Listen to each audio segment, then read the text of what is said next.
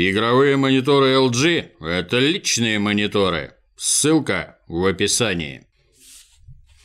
Я вас категорически приветствую. Продолжается битва группы неравнодушных пользователей социального новостного сайта Reddit с Electronic Arts и ейной любовью к деньгам.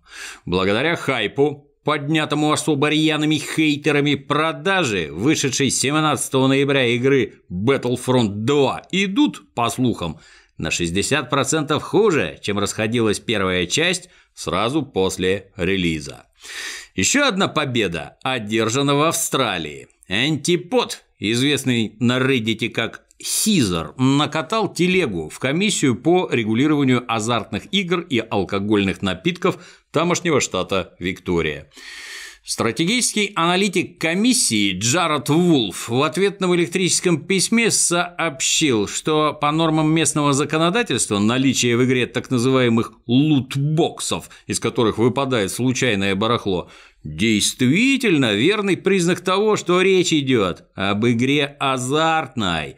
Такая игра создана специально для того, чтобы люди с неустойчивой психикой, например, дети, в том числе тупые, теряли волю и заносили бабки. Это не только морально предосудительно, но и сомнительно с юридической точки зрения, добавил Вулф.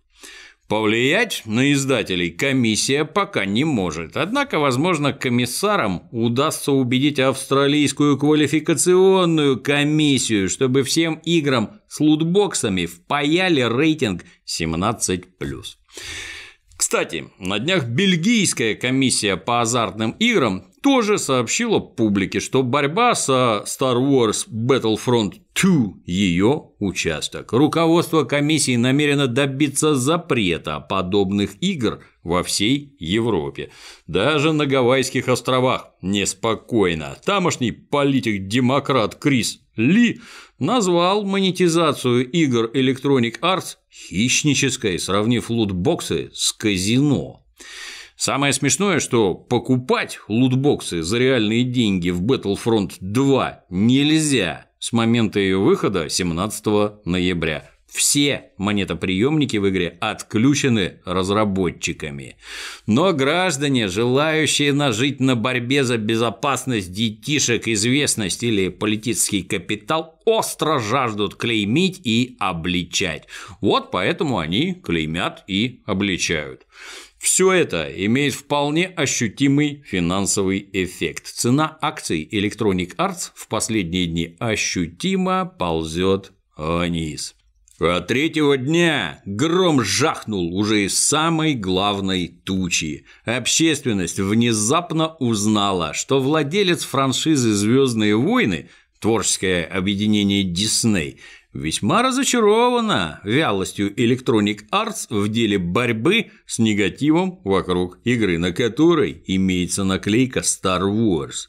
Ходят упорные слухи, и нет оснований им не верить, что именно из Дисней поступила команда каленым железом выжечь из Battlefront 2 все, что бесит игровую общественность. На носу выход киноленты «Последние джедаи», и через это торговая марка обязана вызывать у публики строго безумный восторг и жгучее чувство предвкушения. А это на данный момент, деликатно выражаясь, не совсем так. На данный момент у Electronic Arts имеется эксклюзивное право на создание игр по вселенной Star Wars. А вот удастся ли его сохранить, уже серьезный вопрос. В дискуссии о микротранзакциях принял участие финансовый аналитик с Уолл-стрит по имени Ивен Уингрен, и его выводы понравятся не всем любителям игр. Ивен сообщил изумленной публике, что видеоигры – одно из самых дешевых развлечений. Даже если игрок прикупил Battlefront 2 за 60 баксов, а потом заносит каждый месяц еще по двадцатке, играя по 2,5 часа каждый день, все равно он платит за час развлечения всего 40 центов. тогда как любитель брать на прокат фильмы платит целых 80, а посетитель кинотеатра отстегивает аж 3 доллара в час, почти в 8 раз больше, чем подсевший на донатную иглу геймер. Поэтому аналитик делает смелый вывод. Цены-то можно и еще приподнять. Зря, мол, игроки так возбудились, оно того не стоит. В наших широтах фильмы и сериалы принято брать на прокат бесплатно во всемирной сети интернет. Поэтому финансовые расклады у нас выглядят несколько иначе. Игры, особенно для персональных ЭВМ, у нас тоже значительно дешевле, чем на благословенном Западе. Но суть в другом. Фильм – развлечение разовое, на него нельзя спустить все сбережения, а вот на игру с грамотно построенной монетизацией легко. Пока в Battlefront 2 не отключили микротранзакции, она, по некоторым сведениям, была готова вытянуть с каждого игрока по 2100 долларов. Пишут, именно столько стоили все 3111 сундуков с барахлом, раскиданных по далекой-далекой галактике. Да, большинство играющих ничего не купят, да, значительная часть действительно заплатит за час игры умеренные деньги – 40 центов или около того. Но обязательно найдутся граждане, которым сорвет кукушку и которые заколотят в любимую игрушечку все, что непосильным трудом нажито, ну, либо своим, либо старшего поколения. 2100 долларов могут показаться некоторым не такой уж и большой суммой, но Дешевым развлечением для данной категории граждан видеоигра не является совершенно точно. А ведь кто-то заплатит именно с кредитной карты, то есть возьмет эти деньги в долг у банка. Кроме того, со временем игры склонны обзаводиться расширениями и дополнениями, в том числе и добавочными лутбоксами, специально для тех, у кого по недосмотру еще почему-то остались денежные средства. Относиться к этому можно по-разному. Кто-то считает, что граждан от подобных искушений следует оберегать. Кто-то ратует за естественный финансовый отбор. Ну, каждый, мол, имеет неотъемлемое право выкопать себе долговую яму и с разбегу запрыгнуть в нее на самое днище. Ну, способы организации идеального общества – тема отдельной беседы. Сейчас речь ровно об одном Расчеты финансового гения с Уолл-стрит особого смысла не имеют, и выводы его ошибочные, потому что основаны на средних значениях, ну, которые, например, для тебя и твоего игривого малыша могут стать вовсе не средними. Истерика вокруг Battlefront 2 рикошетом бьет и по другим играм. Например, недавно гендиректор CD Projekt Адам Кичинский упомянул в интервью местному изданию, что мультиплеер будет важной частью игры Cyberpunk 2077. Мол, игры с онлайн-составляющей живут в умах людей дольше и продаются лучше, а это крайне важно, потому что затраты на разработку проектов главного калибра год от года только растут. На Reddit тут же начались волнения. Публика забеспокоилась. А ну как поляки отринут принципы, по которым были построены игры про Ведьмака? А ну как в Сайберпанк накидают сундуков с деталями от промышленного лохотрона?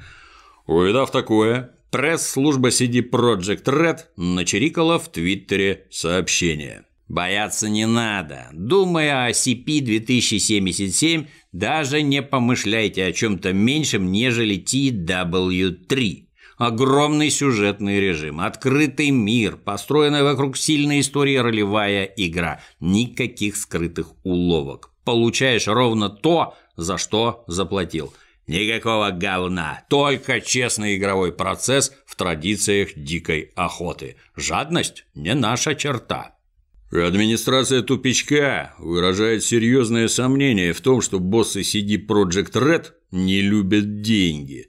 Скорее всего, они значительно умнее, осмотрительнее и слегка дальновиднее любителей быстрой наживы из упомянутых ранее издательств. Лутбоксы и микротранзакции вызывают нынче такую же ярость играющей публики, как сексуальные домогательства в среде синих филов. Публично откреститься от подобных решений – ход грамотный, даже если не повысит продажи, то хоть выведет из-под прицела Reddit хейтеров, сила которых, как нетрудно заметить, велика. В октябре поступили сведения, что паранормальная популярность PUBG может внезапно уменьшиться сразу на треть. Потому что именно такова доля китайцев среди любителей игры. А у властей Поднебесной возникло подозрение, что принципы жанра «Королевская битва» и коммунистические ценности не сочетаются вообще никак. Игрок в пубг рассматривает других игроков прежде всего как опасных соперников, а вовсе не как товарищей, что недопустимо. Другой тамошний издатель онлайн-игр, компания NetEase, вовсю строгает шедевр под названием Wilderness Action. Основное отличие данного продукта от PUBG в том, что рулить персонажем надо не при помощи клавомыши, а при помощи тачскрина, потому что запускается игра строго на мобилах. Однако суть осталась прежней. Умереть должны все, кроме тебя. Ну или, в крайнем случае, кроме твоей небольшой команды. Узнав, что государство ополчилось на PUBG, разработчики Wilderness Action сперва приуныли. Однако китайская хитрость недаром вошла в поговорки. Выход был оперативно найден. Дабы компенсировать зловредное влияние конкуренции на умы жителей коммунистической страны, в игре появились полезные для многократного прочтения транспаранты. Например, «Охраняя национальную безопасность, охраняешь мир во всем мире». Или Никакие препятствия нас не остановят. Ну, лозунгов на свободу с чистой совестью и горячим трудом растопим вину перед Родиной пока что не видно. Поможет ли это избежать официального запрета, пока не ясно. Однако государственная газета Global Times уже похвалила разработчиков за то, что они изменили насильственную природу игры, гармонизировав ее с китайскими особенностями.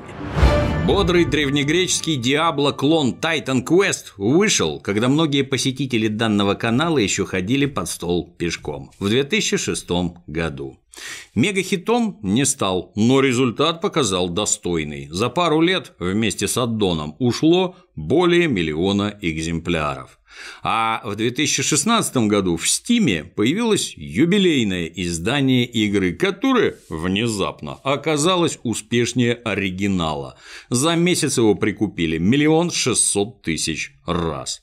Похоже, затарился каждый, кто рубился в Titan Quest, будучи молодым, а некоторые еще и подарили копию игры отпрыску. Тут руководство студии Iron Lore сообразило, что эта курица способна нести титановые яйца по сей день и дала команду впиться в работу. Поэтому на днях для обновленной версии игры вышел аддон Рагнарёк, про скандинавских богов, ну, фактически по следам Кратоса. Добавлен пятый акт, специализация рунмастер метательное оружие. Максимальный уровень теперь 85. Также улучшен интерфейс, управление и графон. Случай интересен тем, что игра получила второе рождение и даже развитие через 11 лет после выхода. Пересдают-то уже много всякой бессмертной классики, а вот новое дополнение для ремастера версии – и это, безусловно, свежо. 1С Game Studios, несколько лет назад возродившая серию Ил-2 штурмовик, анонсировала сразу три новых игры – Tank Crew танковый симулятор, ключевая особенность которого – командное управление танком на южном фасе Курской дуги. Сильной стороной проекта будет крайне подробно смоделированная как внутри, так и снаружи техника. Планируется упор на реализм и тщательное моделирование повреждений. Ну, до нынешнего дня оно ведь как было? Гоняешь какие-нибудь фри-то-плей самолетики, захотел настоящего реализма, наживил Ил-2 штурмовик. А если гоняешь в танчики, но охота вдарить по хардкору, куды? Бечь. И это станет понятно после выхода Tank Crew. Другая игра будет такие про самолеты Второй мировой. Операция Боден-Платте посвящена воздушным боям наших западных партнеров с полузадушенным, но еще огрызающимся рейхом в конце 1944 и в начале 1945 года.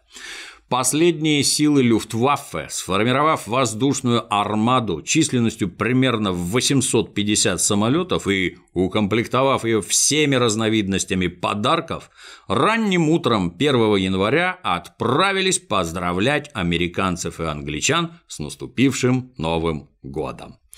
Забавно, что с обратной стороны намерения были примерно такие же. Ну а ход обмена подарками и поздравлениями во многом будет зависеть от игрока. Игра будет укомплектована практически всеми основными машинами противников, включая даже реактивные самолеты. Ну а тех, кто помнит первую игру данной команды Rise of Flight, порадует весть о проекте Flying Circus. Суть его в том, чтобы перетащить уже пожилую игру на современный движок Ил-2 штурмовик. Поддержка шлемов виртуальной реальности и DX11, переделка уже имеющихся этажерок под нынешние стандарты качества и даже карта с кусочком Франции. Ну а дальше, как говорится, будет больше и разнообразней. Актуальную модную фичу получила еще одна классическая игра – Doom Появился мод, который добавляет в него сюрприз – лутбоксы. Когда данный мод установлен, оружия на картах решительно нет. Чтобы пополнить арсенал, либо надеешься, что нужный ствол выпадет из убитого монстра, ну, либо покупаешь ключи для сундуков с пушками. Мод, разумеется, шуточный, заносить реальные деньги нельзя – а вот если бы микротранзакции появились в 1993-м, игровая индустрия нынче выглядела бы совсем иначе. А на сегодня все. До новых встреч.